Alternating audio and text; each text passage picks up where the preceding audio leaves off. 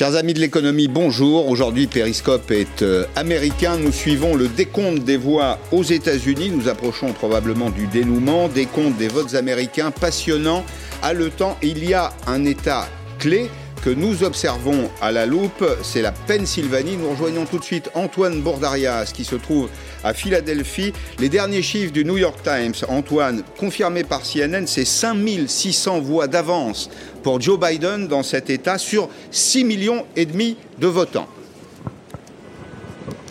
Exactement, Pascal, c'est un énorme retournement de situation ici en Pennsylvanie. Imaginez il y a trois jours, Donald Trump avait quand même 500 000 voix d'avance sur Joe Biden. Et puis depuis qu'on a commencé à décompter ces votes par correspondance, eh bien après trois jours de dépouillement, de long dépouillement et d'attente et de suspense ici à Philadelphie, eh bien Joe Biden vient de renverser cette tendance et vient tout juste de prendre l'avantage, vous l'avez dit, avec environ 5000 euh, voix d'avance sur Donald Trump. Et si cette tendance se confirme, eh bien, ce serait le dénouement finalement de, cette élection présidentielle puisqu'il remporterait les 20 électeurs de cet euh, État pivot. À l'heure où on se parle, ce décompte, il n'est pas terminé et d'ailleurs, j'ai envie de vous dire, il y a même des bulletins qui peuvent encore arriver. C'est la loi ici en Pennsylvanie. Tous les bulletins qui ont été envoyés avant l'élection présidentielle peuvent euh, arriver jusqu'à aujourd'hui, trois jours après l'élection, à 17h. Donc tous les bulletins seront acceptés jusqu'à 17h euh, s'ils arrivent avec le, le, service postal des États-Unis. Mais si cette tendance se confirme, on pourrait avoir un résultat euh, définitif d'ici ce soir ou demain avec peut-être donc Joe Biden qui pourrait remporter ses 20 grands électeurs. Merci Antoine. Je poursuis le, décompte des États clés. Il y en a encore quelques-uns. Euh, je voudrais qu'on rentre dans le détail. La Géorgie, par exemple, qui est plutôt dans le sud des États-Unis, selon euh, ABC, la télévision ABC, Biden serait en tête de 1000 voix. 1000 voix sur 5 millions de votants. Dans l'Arizona, Biden est en avance de 45 000 voix, dans le Nevada de 12 000 voix. On en reste officiellement à ce stade au décompte des grands électeurs que vous connaissez, 253 pour Joe Biden, 214 pour euh, Donald Trump. Il en faut 270 pour être euh, élu président des États-Unis. Je vous présente mes invités. Euh, Denis Lacorne, Sciences Po, le, centre d'études et de, recherche internationale de Sciences Po, et Nicolas Gutzmann, vous êtes à la financière de la Cité. Vous me disiez, c'est peut-être l'information d'ailleurs, et une information essentielle, puisqu'on va parler de la bourse. Donald Trump serait prêt finalement à concéder, dit il y a quelques minutes, Fox News. J'aurais tendance à penser que ça, détendrait un peu l'atmosphère à Wall Street. Oui, non, mais bien, bien sûr, ça, a tout de suite détendu effectivement euh, lourdement l'atmosphère euh, à Wall Street d'ailleurs. Mais oui, donc l'agence Fox a annoncé avec des sources euh, internes que Trump serait éventuellement prêt à concéder l'élection. Et je rappelle quand même que le, fait de concéder l'élection est, vraiment quelque chose de primordial dans le, dans le processus parce que aussi longtemps que le candidat n'aura pas concédé justement la défaite, euh, il, y aura, il y aura vraiment un problème juridique qui se pose pour la, suite des opérations. D'autant plus qu'avec un changement de pied pour Donald Trump. Oui, totalement. Et, si, jamais c'était le cas, parce qu'on n'a pas du tout la confirmation de ça pour le moment, si jamais c'était le cas, je pense que ce serait pour lui un moyen de préserver euh, l'avenir et éventuellement de ne pas se mettre dans une situation, on va dire, euh, embarrassante. embarrassante pour la suite. Bien, la bourse américaine, en tout cas, maintient le cap. Hier soir, euh, elle a clôturé euh, dans le vert. Alors, elle prendra le vainqueur qui arrivera. Je ne suis pas sûr, d'ailleurs, qu'il y ait une immense euh, différence en matière de politique intérieure entre les deux candidats. On va quand même retenir peut-être deux ou trois chiffres. vous savez que pendant la période du Covid, l'Amérique a détruit 22 millions d'emplois. C'est assez stupéfiant, mais elle en a recréé plus de la moitié. En octobre, regardez ces chiffres, l'économie américaine a gagné 600 38 000 emplois. Elle a créé 638 000 emplois supplémentaires. Regardez le taux de chômage, il est à 6,9%. Euh, Denis Lacorne, on pensait que euh, l'Amérique voterait pour, euh, pour l'économie. Est-ce que, ça, est que ça a été le cas? Au fond, malgré tout, le bilan de Donald Trump sur le terrain économique n'est pas mauvais. Il n'est même pas mauvais du tout.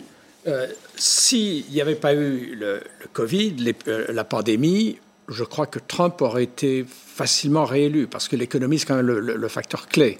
Mais la pandémie a, tout mis en l'air, et euh, le génie de, Biden, c'est d'avoir perçu que la priorité pour les Américains moyens, c'était la santé. C'était euh, tâcher de dépasser cette pandémie, puis ensuite reconstruire l'économie. Alors que bah, l'erreur de Trump, c'est qu'il a il a nié dans le fond l'évidence. Il a, ça allait disparaître, c'était un mirage, on tournerait la page demain.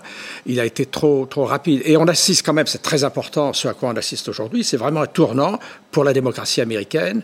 On passe d'un régime présidentiel qui était autoritaire et même préfascisant dans certains thèmes choisis par Trump et ses mhm. supporters, à un régime qui est authentiquement démocratique. Euh, dans le fond, le meilleur test de la démocratie, c'est la passation pacifique des pouvoirs euh, d'un président à un autre. Et nous sommes en train d'assister à ça. Et l'endroit où il faut être aujourd'hui, c'est pas la Pennsylvanie, c'est le Delaware.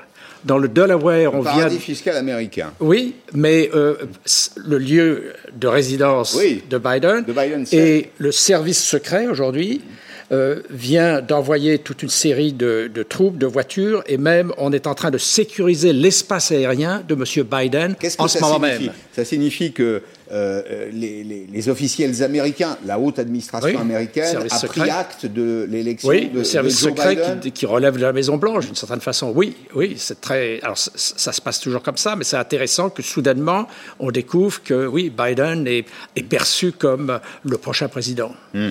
Euh, Nicolas Gutzmann, quel que soit le président euh, élu, les Américains ont une valeur supérieure. C'est-à-dire, quel que soit le président, les Américains ont un roi le roi, c'est le dollar. Est-ce qu'il aura toujours le même euh, pouvoir d'attraction avec euh, Joe Biden? Il faut mesurer évidemment la relation que l'euro peut avoir avec le dollar. Quand on observe d'ailleurs les, réserves de, change, on s'aperçoit que le, dollar, c'est le choix euh, supérieur. C'est toujours, toujours le roi du, marché. Est-ce que avec Biden, les choses changent dans ce domaine? Est-ce qu'il faut s'attendre à un renversement de, de valeur? Alors, la, particularité de l'élection, c'est qu'a priori, pour le moment, le Sénat va rester républicain. Ce qui veut dire qu'il y aura un contrôle qui va être effectué assez strict de la part des républicains. Ce qui veut dire qu'on aura effectivement une politique qui va être un petit peu différente au niveau économique, mais je pense que ce qui va plutôt caractériser la suite, c'est plutôt une forme de continuité. Parce qu'il y a euh, quelque chose que je pense qui a été euh, finalement assez peu remarqué cette année, c'est-à-dire à quel point, malgré justement cette polarisation qu'on a pu voir politique toute l'année aux États-Unis, avec le contexte de l'élection, c'est la capacité, euh, notamment du Congrès, đây et de voir les démocrates et les républicains travailler ensemble pour pouvoir faire un plan de relance qui a été véritablement historique, qui a été appelé donc le, CARES Act, qui a été signé par Donald Trump le 27, euh, le 27 mars dernier, qui était donc de 3 000 milliards de dollars, c'est-à-dire 13% de PIB, pour que les gens se rendent compte c'est quatre fois plus que ce qu'on a fait en Europe. C'est-à-dire mmh. que le plan qui a été là-bas est véritablement historique. Et il y a eu les, mêmes, euh, les mêmes échanges qu'en France euh, entre les uns et les autres, entre la majorité et l'opposition, ou est-ce qu'il y a eu une forme de consensus entre républicains et démocrates? Je pense qu'il y a eu une forme de consensus, et là il y a vraiment un homme je pense, clé dans le dispositif de Donald Trump, c'est Steven Mnuchin, qui était donc le secrétaire au Trésor aux États-Unis, qui a réussi à travailler, et je pense avec une large écoute et le respect aussi de Nancy Pelosi, qui donc dirigeait les démocrates à la Chambre. Ils ont réussi à travailler main dans la main justement pour présenter ce plan-là. Et ça, on veut dire, on peut vraiment féliciter euh, l'administration américaine d'avoir réussi à faire ça dans une période de crise comme celle-ci, euh, avec la polarisation, parce qu'on sortait aussi de l'impeachment aux États-Unis. Et ce qui est, je pense, aussi remarquable et qui doit être souligné, c'est que euh, Steven Mnuchin, donc le secrétaire au Trésor, est un proche de Jérôme Powell, qui dirige la réserve monétaire, enfin la, réserve fédérale des États-Unis. Uh-huh. Ils sont très proches et ils ont vraiment travaillé en coordination totale. Et ce qui est intéressant aujourd'hui, c'est qu'avec une victoire de Biden, aujourd'hui la, candidate qui est attendue euh, au poste de secrétaire au Trésor, c'est une personne qui s'appelle Lael Brennard, qui est aujourd'hui euh, au bord de la Fed et qui est également une proche de Powell. Ce qui veut dire que la coordination qu'on a pu voir cette entre le monétaire et le budgétaire qu'on a, qu'on a pu voir et qui a été vraiment très efficace devrait perdurer sous l'ère Biden. Et donc là, on peut voir en fait une certaine forme de continuité. Alors, euh, Joe Biden, quelques mots sur Joe Biden. Il n'est pas encore président des États-Unis, mais on s'en approche, comme on l'a vu tout à l'heure. Joe Biden n'est pas un rouge, ce n'est pas un communiste ou un révolutionnaire. Il est souvent présenté comme ça, d'ailleurs, euh, en Europe. On rappelait tout à l'heure que dans son État, le Delaware, il a fait un paradis fiscal qui est à peu près comparable à celui des Bahamas. Il vient d'un parti dans lequel cohabitent en effet des idées euh, qui sont des idées plutôt de gauche, portées par Elizabeth Warren, Bernie Sanders, mais lui, au fond, c'est un, bon centriste. On va regarder les quelques éléments du plan.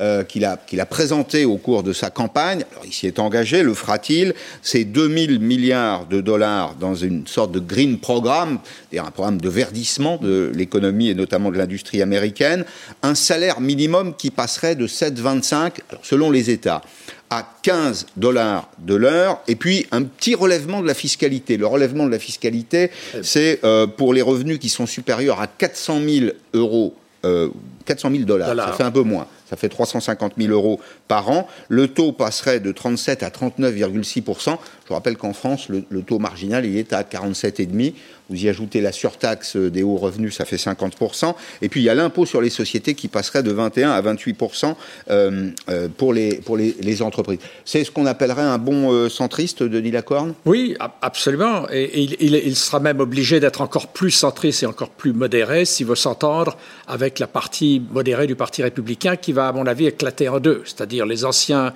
supporters de Trump vont se trouver un peu marginalisés alors que les modérés qui n'ont pas osé euh, lever la voix tellement contre Trump de peur de ne pas être réélu seront plus à même de, de négocier avec, euh, avec Biden. Mais en même temps, ce que, ce que, euh, ce que vous disiez tout à l'heure il, il, y a une minute, ce qui se passe dans les aides de l'État, les milliards et les milliards de dollars qu'on met pour aider les relancer l'économie, font éclater le mythe français de l'ultralibéralisme américain. Ah mais c'est un pays interventionniste. Oui, incroyablement, pas plus interventionniste.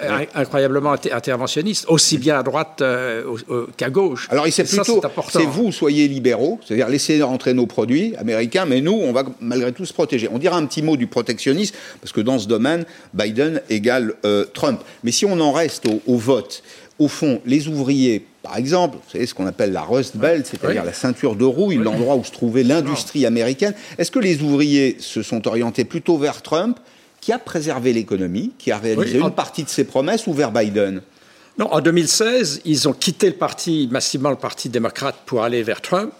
Et ils ont, été, ils ont vécu dans l'illusion que Trump, avec son protectionnisme, allait recréer des emplois manufacturiers et, grâce à de nouveaux accords durs avec la Chine, allait euh, sauver l'économie de, de, la Rust Belt. Et malheureusement, ce n'est pas vraiment ce qui est arrivé. Donc je crois qu'ils ont réalisé que euh, bah, ils ont été floués par Trump, qui a promis monts et merveilles, et, finalement, les seuls qui ont recréé des vraies industries manufacturières, euh, là, c'est bah, Obama, euh, qui, a, sauvé l'industrie de l'automobile au moment de la, juste après la crise de 2008. Alors, euh, Nicolas Gutzmann, il y a un autre vote qui m'intéresse, c'est celui des, latinos. Euh, les latinos arrivent aux États-Unis, ils sont souvent d'ailleurs très fiers d'être américains. Quand on leur pose la question, quand on les rencontre aux États-Unis, qu'on leur demande en espagnol mais d'où venez-vous, ils vous répondent en anglais, ce qui est déjà une réponse, et ils vous disent je suis américain. Les latinos ont en partie voté pour Donald Trump parce qu'ils sont très attachés, comme beaucoup d'Américains, à la situation économique du pays et à leur emploi. Oui, mais là, ça, sur la, question de, l'emploi et de la réussite de Donald Trump, je pense qu'il faut quand même regarder un peu les, chiffres de l'année dernière. Enfin, c'est, euh, on a terminé euh, l'année 2019 avec un taux de chômage de 3,5%, c'est-à-dire le plus bas depuis 50 ans, et non, le plus depuis, depuis, depuis 40 ans, et le taux de pauvreté à 10,5%, le plus bas depuis 50 ans. C'est-à-dire que le, le, véritablement le bilan économique euh, de, de, euh, de, ces années-là est quand même globalement très positif, et il faut bien se rendre compte, je, et je pense que, il ne s'agit pas de, de, dire que c'est grâce à Donald Trump, c'est pas forcément le cas. Je pense que là, plutôt, c'est plutôt une réorientation euh, macroéconomique des États-Unis. Vous avez dit effectivement que le pays, euh, le pays n'est pas forcément ultra-libéral, comme on dit. Je, pense que c'est un libéralisme, mais c'est un libéralisme qui, qui, est vraiment orienté vers euh, tout, tout est dirigé pour la croissance, pour l'emploi. Ça, c'est un peu une nouveauté, et je pense que ce libéralisme-là n'est pas encore appliqué en Europe, et ça marque une vraie différence, mais que je, enfin, je considère que c'est effectivement du libéralisme, et aujourd'hui, on voit un véritable changement de paradigme, -hmm. je pense, qui, enfin, quelque chose qui existe depuis 40 ans aux États-Unis, notamment sur la lutte contre l'inflation, qui est en train de voler en éclats. Peut-être que Trump a sa part de responsabilité là-dedans, justement, qui a permis ça, mais qui nous promet peut-être un avenir de l'économie américaine qui est globalement plus positif que ce qu'on a pu connaître sur les dernières décennies. Mais les baisses d'impôts, les grands programmes de baisse d'impôts ont été efficaces Beaucoup d'entreprises américaines ont rapatrié leurs profits aux États-Unis, payent des impôts aux États-Unis. Euh, ça a permis de créer des emplois, ça a soutenu l'investissement. C'est la démonstration quand même par les faits, là, par l'expérience, que baisser les impôts, ça peut marcher. Alors moi j'ai un peu, un peu un doute sur la question non, de la, de la baisse des impôts, parce que je, je, je, non, vous êtes là pour ça, oui. Je, crois que euh, c'est plutôt l'action de la Réserve fédérale qui a été euh, très agressive, on va dire sur les, sur les derniers mois notamment, qui a permis ça, et sur les dernières années aussi, il y a eu un, vraiment un, un, rééquilibrage de cette, de cette politique monétaire, et qui a permis justement d'avoir une orientation qui soit beaucoup plus orientée vers l'investissement, mmh. vers la croissance et l'emploi. Mmh. Oui, les, les hausses d'impôts, oui, elles ont profité. Les baisses d'impôts. Les, les baisses d'impôts. Elles ont profité mmh. aux plus riches et aux entreprises, mais il faut bien voir ce qui s'est passé. Beaucoup d'entreprises, au lieu d'investir euh, l'argent gagné par ces baisses d'impôts, ont racheté leurs propres actions à la bourse. Ont racheté leurs propres actions mmh. pour augmenter leur valeur en bourse. Donc ça n'a pas, ça n'a pas eu l'effet aussi bénéfique qu'on aurait pu le, imaginer. ça n'a pas permis de créer des emplois? Si, mais moins, que ce qu'on dit. Euh, euh, les emplois étaient de toute manière créés, indépendamment des baisses d'impôts de, Trump, parce qu'on a une économie extraordinairement dynamique et qu'il est encore plus aujourd'hui avec l'économie virtuelle, avec le Silicon Valley et toutes les industries qui bénéficient de la pandémie, dans le fond. Alors, on se posera la question dans un petit instant. Biden, candidat de la classe moyenne, mais vous allez voir que dans le domaine de la réindustrialisation du pays, il y a des trous dans la raquette. Nous allons euh, partir à Lordtown, dans, dans l'Ohio, avec deux destinées sociales, dans une ville qui a perdu euh, ses fleurons industriels, et aussi deux explications de vote avec Amandine Atalaya. C'est une petite ville du Midwest où l'on a l'impression de faire un voyage dans le passé. Cité ouvrière, toutes les usines d'acier ont fermé au fil des ans. Puis en 2019, le vent a tourné encore. Cette fois, c'est le constructeur automobile General Motors qui est parti. 4500 travailleurs ont perdu leur emploi, et parmi eux Thomas. À 60 ans, il vient d'envoyer 100 candidatures pour d'autres emplois en vain. Il a passé 35 ans chez General Motors. C'était si dur qu'on a pensé qu'on allait finir à la rue. Il pleut désormais dans leur chambre, pas d'argent pour réparer cette fuite. Elle se souvient avec amertume de la visite du président ici il y a trois ans, avant que l'usine ne ferme, quand les habitants s'inquiétaient déjà. Ne déménagez pas. Ne vendez pas votre maison. On va faire revenir les jobs ici. On va remplir ces usines ou alors on va les démanteler et en construire de nouvelles. C'était des promesses vides. Pourtant, j'aurais pu voter pour lui s'il avait fait du bon boulot. Elle nous montre aussi tous ces projets industriels qui ne voient jamais le jour autour de chez elle. Toujours rien. Quatre ans qu'on attend. Il y a quatre ans, Trump a remporté une victoire surprise dans l'Ohio grâce au vote des ouvriers notamment qui lui avaient fait confiance. Matt a voté Trump. Entre-temps, il s'est fait licencier par General Motors et il est au chômage. Comme beaucoup ici, il pense que le président n'a rien à voir avec la décision de son ex-entreprise. Matt répare des motos chez lui, c'est un loisir. Il peut patienter car il vit seul et il a de l'argent de côté. Les ouvriers chez General Motors sont extrêmement bien payés. Je gagnais 100 000 euros par an, mais j'y ai bousillé ma vie. Je veux faire autre chose. Quant à cette ville, elle redémarre. Elle va pas mourir. Bien, je vous pose la question à l'un et à l'autre. Euh, Joe Biden, candidat des classes moyennes, Nicolas Gottsman, c'est ce qu'il fait gagner ou c'est ce qui fait qu'il est sur le point de gagner? Je pense que dans les, dans les sondages qu'on a, qu'on a pu voir, en tout cas, les, les, euh, les électeurs qui ont mis euh, l'économie en premier ont voté à quasiment 80% pour Donald Trump. Donc c'est n'est pas vraiment sur l'économie. On voit que les plans qui ont permis l'élection de Biden, c'est le Covid, la question, les questions de la santé et surtout la question du racisme. Mm-hmm. Denis Lacorne. Oui, c'est vrai que si on regarde les priorités dans les sondages de sortie des urnes, les priorités pour les, pour les partisans de, de Biden, l'économie vient en cinquième position. Euh, Ce n'est pas la principale préoccupation. Alors qu'effectivement, chez les républicains, c'est le numéro un. Et la pandémie, c'est la préoccupation la, plus importante après euh, la question de, des inégalités raciales qui sont aussi très, très importantes. Donc les, donc les questions de santé, alors il y a des propositions de Joe Biden sur le système de, de santé. D'abord, on va rappeler que les dépenses de santé aux États-Unis pèsent très lourd dans la valeur créée, dans le, le PIB. C'est beaucoup plus qu'en France.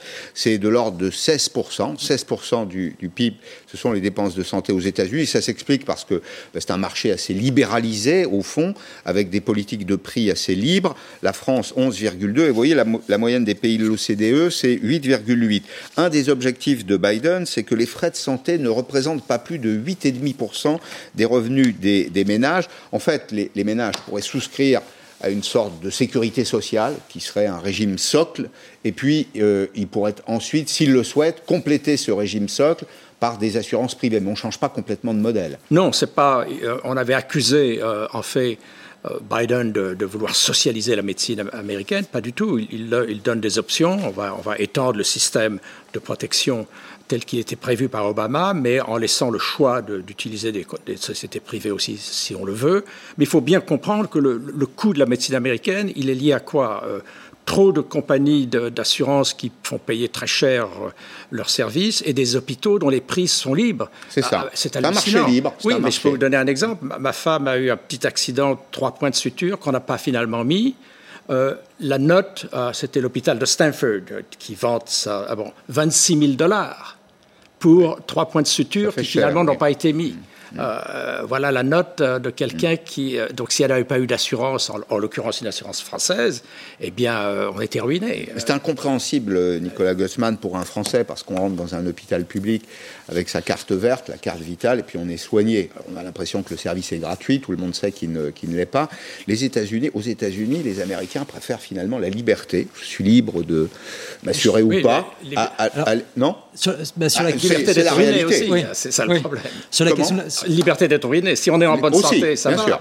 Mais si on a un problème de santé, ça peut être la catastrophe. Sur la question de santé, je pense qu'il y, a quand même une majorité dans l'électorat pour avoir un, système qui soit un peu plus, euh, un peu, enfin, qui euh, apporte un peu plus d'aide aux gens. Mais ce qui est, ce qui, ce qui a, ce qu'on sait aujourd'hui, c'est que justement avec un Sénat qui va rester du côté républicain, euh, je pense qu'on arrivera sans doute à une configuration qui ressemblera notamment à celle de, de, Barack Obama, avec des républicains qui vont bloquer en partie, en tout cas, le programme qui souhaite, souhaite réaliser. Donc ça, je pense que c'est sans doute une déception aujourd'hui, mais pour, pour les électeurs de Biden, c'est que de, bien se rendre compte que le les promesses de campagne qui ont été réalisées, aujourd'hui, seront, euh, pour beaucoup d'entre elles, vont être caduques justement par le fait que le Sénat par le fait que les républicains tiennent le Sénat. Hmm. Et parce que le, régime veut que le Congrès euh, décide euh, finalement de, ce qui va vraiment être réalisé. Donc on peut, on peut, Biden, ça va pas être le grand soir, même si ça, peut, ça a pu être annoncé un avant l'élection. éventuellement. Voilà, un infléchissement et sans doute surtout un apaisement de la société. Enfin, c'est ce qui, c'est ce qui est recherché, je pense. Alors, on va dire deux mots aussi des relations internationales. Pourquoi? Parce que euh, la tension est forte entre les États-Unis et, la, Chine. Est-ce que euh, on peut attendre avec Biden un monde un peu plus apaisé, selon vous, Bah, Il sera moins isolationniste euh, que Trump, c'est-à-dire que ce sera plutôt bon pour le, renouveau des relations avec, avec l'Europe. il va, en matière de défense, de protection de l'environnement, il va réentrer dans les accords de Paris, contrairement à Trump qui n'a pas pris ça au sérieux. Euh, je crois qu'on va vers plus de multilatéralisme, même s'il y a quand même une tendance protectionniste qui persistera, je crois, aux États-Unis, parce que Biden va aussi recréer des emplois et tâcher de faire mieux que Trump euh, dans la ceinture de la rouille. S'il veut se faire réélire euh, à l'avenir, c'est impératif qu'on démontre que l'économie ne disparaît pas dans cette, dans cette zone qui est la ceinture de la rouille ou le mur bleu que, que qu'Obama avait perdu, et Clinton, et qu'il a su reconquérir. Deux mots précisément du protectionnisme. Vous savez qu'il y a aux États-Unis une euh, disposition qui s'appelle le Buy American Act, qui, mmh. oblige la réserve fédérale, enfin l'administration en tout cas, à acheter euh, pour partir, c'est la commande publique, euh, du matériel américain. Je crois qu'il y a un seuil de l'ordre de 50%. Et Joe Biden voudrait ajouter 400 milliards de dollars pour que le gouvernement fédéral achète des produits américains. Ça aussi, c'est évidemment très protectionniste, mais je vous pose la même question sur la Chine. Est-ce que les relations vont se détendre? Est-ce que le monde va y gagner un peu en tranquillité? Alors je pense que sur la forme, c'est possible. Euh, sur le fond, je suis beaucoup moins euh, certain parce que je pense que déjà dès janvier dernier, d'ailleurs, on avait vu Nancy Pelosi qui avait dit que sur la question de la Chine, elle était plutôt en accord avec ce que faisait Donald Trump et que paradoxalement aujourd'hui, Joe Biden va pouvoir bénéficier en fait de tout ce qui a été mis en place par euh, Donald Trump, c'est-à-dire tous les tarifs qui ont été posés sur l'économie chinoise, pour l'instant persistent et ce qui veut dire que ça va donner un moyen de négociation à Joe Biden pour pouvoir essayer de rééquilibrer les relations avec la Chine. Ensuite, je pense que ce qui va être différent peut-être, c'est que il est probable que Joe Biden ayant une approche un peu plus euh, atlantiste, on va dire, que, hmm. euh, euh, Donald, Trump, qui aura une recherche de conciliation avec les Européens, justement pour pouvoir avoir une approche commune vis-à-vis des Chinois, ce qui pourrait être effectivement assez efficace. Et j'espère que les Européens sauront saisir, cette saisir la main, saisir la main pour pouvoir justement rééquilibrer les relations avec une Chine qui, depuis le début du Covid, ne cesse d'accumuler des excédents commerciaux et sur les États-Unis et sur les Européens. C'est-à-dire qu'en gros, pour l'instant, ils sont en train de surfer aussi sur. Ils nous vendent beaucoup beaucoup et on leur vend très peu. On a racheté euh, pas mal de choses aussi pendant, pendant, pendant la crise et que justement, si, si, on en arrive de nouveau à un monde où, les, où la Chine reconstitue des excédents euh, assez importants. Il serait temps que les Européens et les Américains se mettent d'accord pour pouvoir équilibrer la situation. Eh bien, c'est ce que j'examinerai dans quelques minutes euh, avec euh, mes invités, Frédéric Ancel, Philippe Wechter. Merci à tous les deux. Merci Nicolas Gottsman, financière de la Cité. Merci Denis Lacorne, Sciences Po, d'être venu. On parlera bien sûr des relations avec les Européens. Je voudrais préciser que Nancy Pelosi tient une conférence de presse dans environ 25 à 30 minutes. Vous pourrez la suivre en direct. C'est important, n'est-ce pas? C'est important parce que c'est la voix démocrate. C'est la voix démocrate. Et là, on a d'un côté aujourd'hui euh, un candidat qui est sur le point de l'emporter. Euh, c'est euh, le candidat démocrate. Je vous rappelle simplement les chiffres. Hein. Philadelphie, on a rejoint tout à l'heure Antoine Bordarias. En Pennsylvanie, quelques milliers de voix d'avance, 5600 voix d'avance. 180 000 voix à compter. Il y a encore 180 000 voix à compter sur 6 millions et demi de voix, 6600 sur 6 millions et demi de voix. Alors c'est vraiment très très tendu. On va suivre tout ça avec une grande attention. À tout de suite.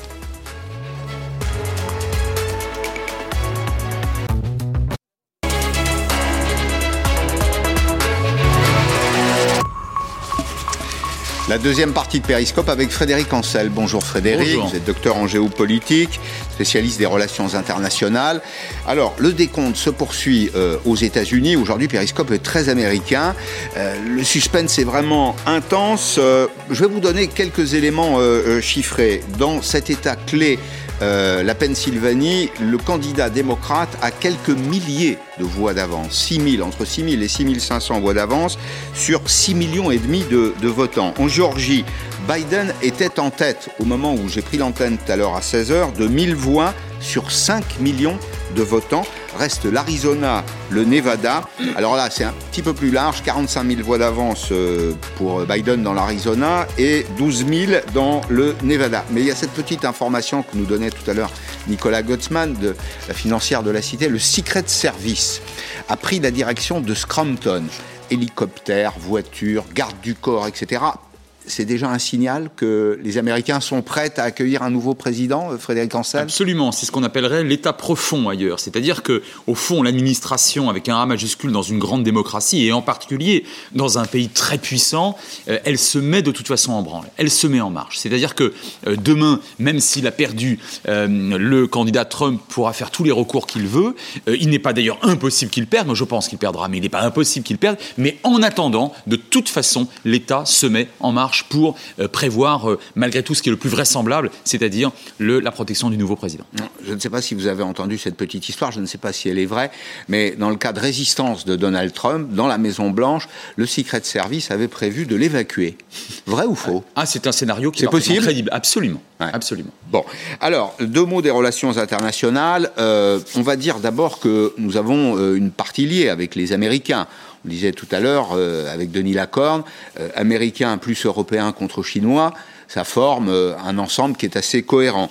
Euh, les entreprises françaises, il en existe de nombreuses aux États-Unis. Nous y défendons des, intérêts. Il y a 4800 entreprises françaises qui sont installées aux États-Unis pour 730 000 emplois. Alors, c'est des entreprises qui sont souvent celles du CAC 40. Vous voyez là quelques exemples. L'Oréal, LVMH. Euh, vous vous rappelez d'ailleurs que M. Arnaud avait ouvert officiellement au Texas un atelier, une usine de production euh, en présence de Donald Trump, qui était alors président des États-Unis. Il y a Danone, il y a Michelin. On joue des intérêts euh, économiques puissants aux États-Unis, les Européens et les Français? Absolument, mais j'ai envie de vous dire, quel que soit le président. C'est-à-dire que Trump a dit et a fait beaucoup de choses pendant euh, quatre ans. Très souvent, il a dit et fait à peu près n'importe quoi, mais n'importe quoi, non pas sur les fondamentaux. Et les fondamentaux du commerce euh, transatlantique, ils se sont évidemment maintenus. Après, si euh, on évoque les questions plus géopolitiques ou plus militaires, notamment avec l'OTAN, là, il y a eu un certain changement. Et je pense qu'il y aurait eu, pour le coup,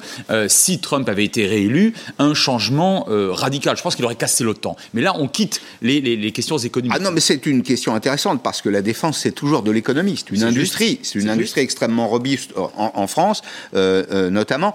Euh, avec, avec Biden, donc les États-Unis continueront de couvrir l'Europe oui, avec, avec absolument. Avec néanmoins une exigence économique, puisque vous en parlez, vous avez raison, mais qui remonte au début d'Obama, voire même à la fin de Bush fils, consistant à dire à chacun des membres de, de l'OTAN, vous mettez à hauteur de 2% de, en matière de défense, hein, de budget de, défense, à hauteur de 2% de votre PIB au pot. Parce que nous, on en a marre d'être les seuls à payer. Et euh, ça, Trump l'a dit avec plus de vulgarité qu'Obama, mais il n'a pas fait euh, plus ou moins. Et je pense que Biden va continuer à exiger ça des membres de l'OTAN, mais il ne cassera pas l'OTAN. Mais l'élection euh, de, Biden, si elle se, confirmait, c'est d'une certaine façon une mauvaise nouvelle pour l'Europe de la défense. Il n'y aura pas d'Europe de, la défense. Exactement. C'est un, par un faux paradoxe, le défi que nous a posé Trump, c'est celui enfin d'une Europe géopolitique, comme l'a appelé récemment dans Le Monde Jean-Yves Le Drian à juste titre. L'Europe doit être géopolitique, a-t-il dit. Je suis d'accord avec cela. Seulement, si on continue à, euh, à, nous maintenir euh, dans le, sous le parapluie américain, ça signifie que on imagine qu'il va y avoir de la pluie. La pluie, elle vient d'où? L'URSS n'existe plus. La Russie, oui, alors euh, si vous voulez, là, ça, signifie suivre plus ou moins aveuglément la politique de pays d'Europe orientale, comme la Pologne, les pays baltes, etc. Je suis assez dubitatif là-dessus. Autrement dit, Biden, là encore, par un faux paradoxe, du coup, va nous, va nous permettre de nous empêcher de réfléchir à l'Europe de la défense et à une Europe géopolitique pendant quatre prochaines années. Alors, euh, l'Europe, euh, les États-Unis, longue, longue histoire. Les derniers épisodes, ce sont des parties de bras de fer à l'OMC. Il y a trois ou quatre dossiers qui me paraissent significatifs, emblématiques du, rapport de force. Il y a le dossier agricole.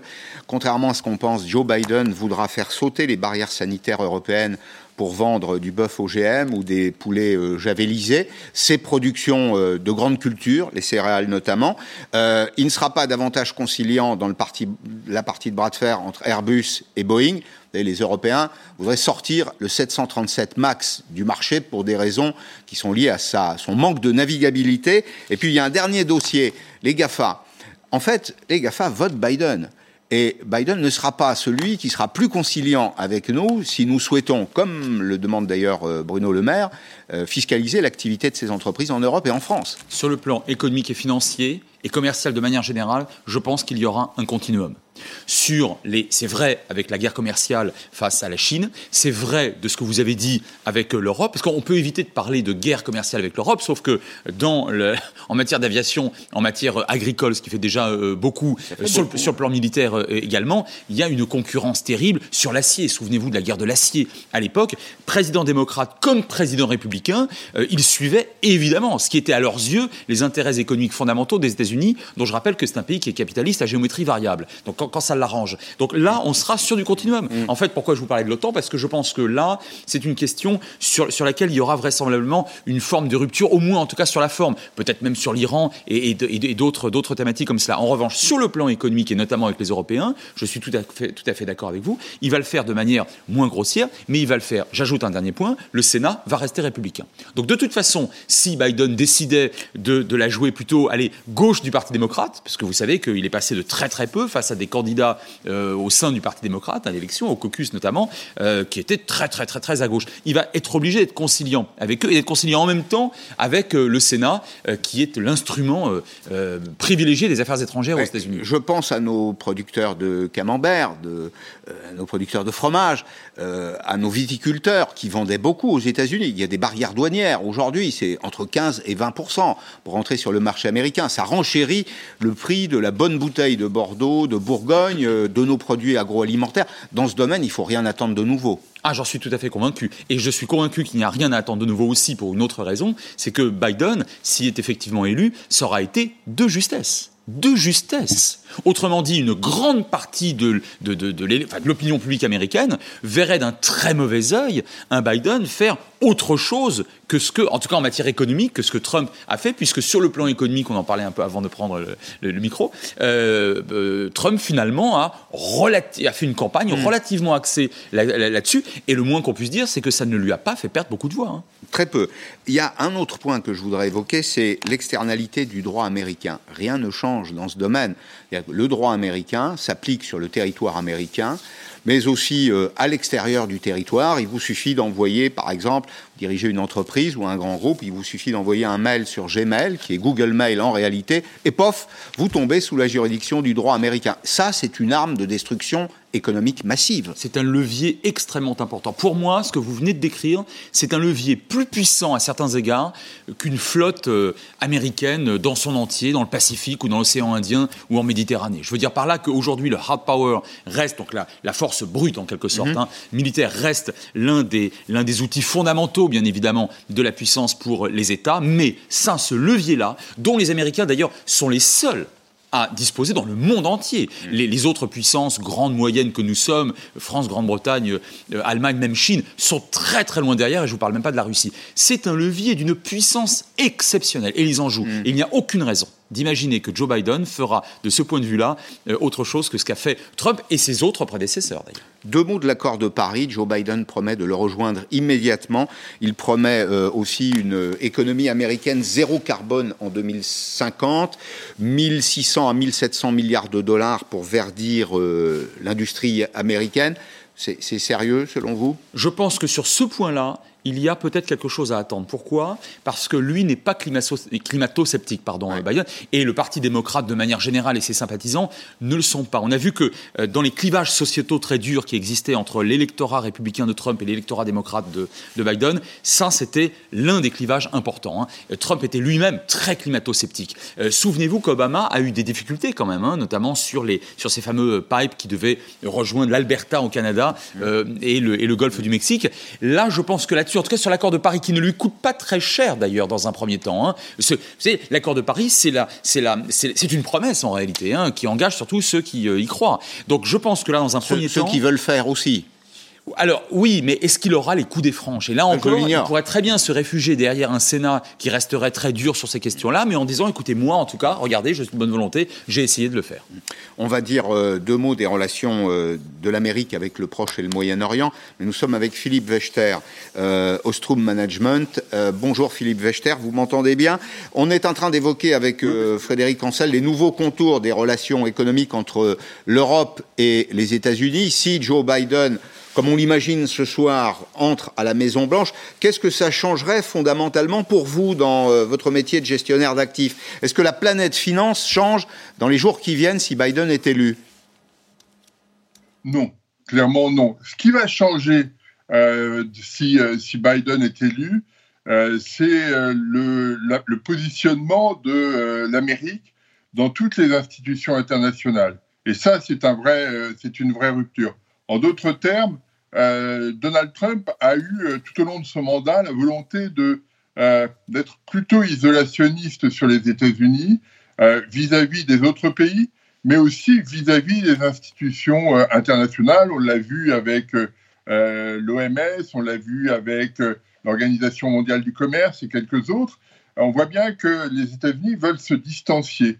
il me semble que cette euh, option est une euh, option qui est pénalisante pour tout le monde et notamment pour les Européens. Si Biden est effectivement euh, élu, il reviendra très certainement sur ses, sur, orientations et tout le monde en sera bénéficiaire à l'échelle internationale et dont, dont l'Europe. Merci, merci Philippe Wechter. Un monde plus apaisé, un monde plus doux, plus soft. Euh, c'est ce que nous souhaitons tous, bien sûr. Je vais vous montrer une image. Vous vous rappelez sans doute, vous êtes expert en géopolitique, vous vous rappelez de Bretton Woods, bien sûr. Bretton Woods, c'est au lendemain de la guerre, c'est la création du Fonds monétaire international, de la Banque mondiale. Ce sont les premières grandes institutions. Et donc là, on, peut imaginer que euh, les, États-Unis rejoignent le concert des nations, comme le dit euh, Philippe Wechter, petit à petit D'abord, je pense qu'ils n'en sont pas totalement sortis quand même. Hein. C'est-à-dire qu'il y a eu un certain nombre de, sorties. Elles étaient parfois symboliques. Euh, je pense par exemple au Conseil des droits de l'homme. Vous avez des choses qui ne coûtent pratiquement rien. Et ça, alors ça a été spectaculaire, hein, mais euh, ils ne sont pas sortis de tout. Premier point. Deuxième point, euh, Biden, tout ce qu'il fera en matière d'affaires étrangères, il le fera si le Sénat est d'accord. Pardon d'insister, mais vous le savez très bien. c'est capital, bien sûr. C'est capital. Or, le Sénat, il reste républicain. Hmm. Et là, si vous voulez, on a un Biden qui ne pourra pas faire ce qu'il a. Mais, mais on a un demi-président si, Biden est élu, on a un demi-président si, on répond oui, alors il faut euh, rappeler euh, à vos téléspectateurs qu'on n'a que des demi-présidents depuis maintenant deux décennies et que d'ailleurs dans l'histoire américaine, la plupart des présidents ont été des demi-présidents. Donc il y a comme des prérogatives très importantes données à la présidence en matière de défense et d'affaires étrangères, mais très rapidement, lorsque vous prenez des décisions importantes, et en tout cas dès que vous voulez dépenser le moindre dollar, il faut en référer au Sénat. Deux mots du Proche et du Moyen-Orient. Un des succès de Trump, c'est d'avoir rapproché Israël des micro-États arabes qui ont signé des, accords euh, de coopération ces, dernières semaines. Là aussi, euh, Biden poursuivra cette politique de détente dans la région alors, de détente, pas vis-à-vis de l'Iran, parce que Alors, J'ai une question sur l'Iran après. D'accord. Je oui. sors la carte Iran après. Très Mais d'abord, les micro-États de la péninsule arabique. Écoutez, la, le, la première ouverture d'un bureau d'intérêt commercial entre les Émirats arabes unis, donc qui viennent de reconnaître Israël, et Israël, c'est 1996.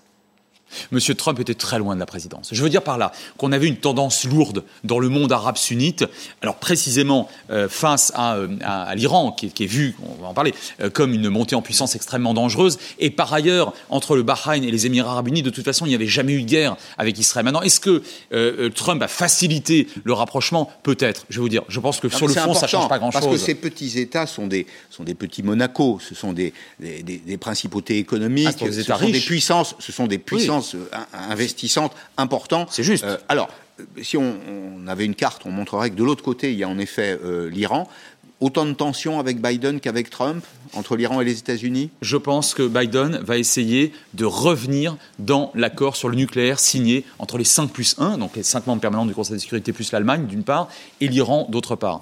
Euh, Trump en est sorti de manière extrêmement virulente, à la demande d'ailleurs expresse des Saoudiens hein, notamment.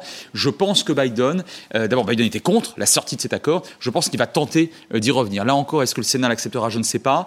ça serait pour le coup quelque chose qui, y compris sur le plan économique, favoriserait réellement les intérêts européens. Parce que vous savez que depuis, on est, nous autres Européens, et bien sûr russes et chinois, mais essentiellement très très bloqués sur cette affaire. Or, elle porte sur des dizaines de mm. milliards de dollars lourds mm. en moins d'une décennie. Je pense que Biden va essayer de revenir dans cet accord. Mm-hmm. Je reviens à ma question de tout à l'heure. Le monde est euh, en situation de tension aujourd'hui, oui. pour des raisons qui sont euh, épidémiologiques, bien sûr. On voit bien que les virus n'ont pas de frontières. Je ne sais pas d'ailleurs quelle sera la politique de Biden euh, par rapport à, l'OMS. Probablement, les États-Unis vont rejoindre l'Organisation mondiale de la, de la santé. Mais il y a une tension qui est une tension économique avec deux blocs qui se font euh, face à face. La Chine, qui a très bien récupéré la crise du coronavirus, peut-être parce que c'est un régime autoritaire qui a pris des mesures autoritaires et qui a donc obtenu des, résultats très significatifs. Mais la, tension, elle est aussi commerciale, elle est aussi économique. Euh, Biden à la Maison-Blanche, c'est un peu de détente dans ce monde? Oui, parce que c'est plus de prévisibilité. Vous savez très bien et mieux que moi que les milieux économiques et financiers détestent l'imprévisibilité, l'inconséquence et à certains égards l'irresponsabilité. Biden, c'est pas ça. Biden, c'est quelqu'un qui, dès les années 70, avait déjà de l'expérience et qui a toujours été passionné par les affaires internationales. Et il ne faudrait pas croire que là, nous, que, que nous parlions que de forme. La forme diplomatique, elle est très importante. Donc plus de prévisibilité, oui, bien sûr, c'est plus d'apaisement. Maintenant, sur le fond, on n'a pas évoqué du tout la Russie, si vous le permettez d'un mot. Bien sûr. Euh, ça me rappelle un petit peu euh, la détente pendant la guerre froide 72-73 Mmh. Lorsque Mao et la Chine commençaient à devenir extrêmement puissantes quelques années après avoir fait sauter leurs bombes et, avec une démographie euh, à l'époque très très importante, les deux grands Moscou et Washington ont commencé à avoir peur de l'arrivée dans la cour des grands d'un troisième larron, et c'est là qu'est intervenue la détente. Je suis à peu près convaincu que Biden va tenter de se rapprocher de la Russie au regard du maintien de ce qu'on a dit tout à l'heure, c'est-à-dire de cette tension, mais voulue, organisée d'ailleurs entre parenthèses à la fois par Pékin et par Washington, hein, cette, cette, cette inimitié ou cette rivalité systémique comme on l'a bien dit d'ailleurs ici aussi avec Emmanuel Macron, face à la Chine. Je pense que Biden aura besoin de se rapprocher de l'Europe, mais aussi de la Russie, pour circonscrire encore mieux la Chine. Qui gagne en Europe à l'élection de Joe Biden? Plutôt les Français? Oui. Plutôt les Allemands? Les Français, les Allemands, sans doute d'ailleurs les, Britanniques, les Italiens. Qui perd C'est la Pologne et les États baltes. Hmm. La Pologne maintient une, voulait maintenir une pression extrêmement forte sur les dossiers ukrainiens et, euh, et, russes. Et euh, je vous dirais que pour aller encore un peu plus à l'est ou au sud-est de l'Europe, celui qui va sans doute y perdre le plus, c'est vraiment le président turc Erdogan. Je pense qu'il a dû prier ces derniers jours, jour et nuit, pour que Trump soit élu, parce que Trump, c'était pas de pilote dans l'avion autant et vous avez bien vu que sans pilote dans l'avion autant, et ça ne pouvait être que le pilote américain, eh bien, euh, c'était pour lui, pardon, j'ose le dire, open bar. Oui. Il a fait tout Mauvaise nouvelle, là, pour le président turc, on a des relations ombrageuses aujourd'hui. Nouvelle catastrophique. Mm. Parce qu'avec un Biden, on aura à nouveau quelqu'un, à tout le moins de sérieux et vraisemblablement plus, euh, euh, plus exigeant quant au respect de l'esprit, mais de la lettre aussi de l'OTAN. Or, ce respect, il n'est plus du tout visible chez M. Erdogan. Mm-hmm. Comment vous expliquez, si on sort des relations internationales, comment vous expliquez le, le, goût de la, des gauches européennes, des intellectuels, pour Joe Biden. On le présente souvent, on le disait tout à l'heure pour commencer l'émission, comme un homme de gauche. En réalité, c'est un homme du centre. Oui, c'est un centre. On rappelle, on rappelle que dans le domaine fiscal, il a été très accommodant dans euh, l'État qu'il a, qu'il a dirigé. On va probablement augmenter le salaire minimum. Aux États-Unis, il passera de 8-9 dollars selon les États à 15 dollars. Un plan de réinvestissement. Mais c'est pas franchement ce qu'on appelle la gauche européenne. Non, c'est le moins qu'on puisse dire. Mais pardon, hein, euh, vous pensez qu'on aime bien Biden ou qu'on déteste Trump? Je ne sais pas. Parce qu'en réalité, ces derniers jours, euh, j'ai entendu euh, et vu et lu énormément de choses sur Trump, qui gagne ou qui perd d'ailleurs, mais finalement, pas beaucoup de commentaires sur Joe Biden. Mais Trump était un accident ou non? Eh bien, finalement, c'était pas un accident. On a été beaucoup à le croire, euh, alors à l'espérer peut-être, notamment en Europe. Finalement, non. Non pour une raison simple, c'est qu'il va vraisemblablement perdre, mais en ayant augmenté considérablement le nombre de voix qu'il avait obtenues il y a 4 ans de cela. Alors, alors il perd toujours du point de vue du vote populaire. Hein. Il y a 4 mm. ans, il avait perdu quand même euh, par rapport à Madame mm. Clinton avec plus de 2,5 millions et demi de, voix. Mais là, ça sera le même schéma, sauf que quand même, il a augmenté et, et pas un peu considérablement. Mm. Donc il a convaincu beaucoup de gens ce qui signifie qu'aujourd'hui, une partie importante de l'Amérique, un peu moins de 50% des Américains, sont favorables à, euh, au Trumpisme. Ça fait 75 millions d'électeurs. Ça fait probablement plus de 100 millions d'Américains quand on comprend toutes les, toutes les familles. Merci beaucoup Frédéric Ancel. Dans un petit instant, le débat autour d'Arlette Chabot. Je vous souhaite un très bon week-end. Je vous retrouve lundi en direct sur LCI.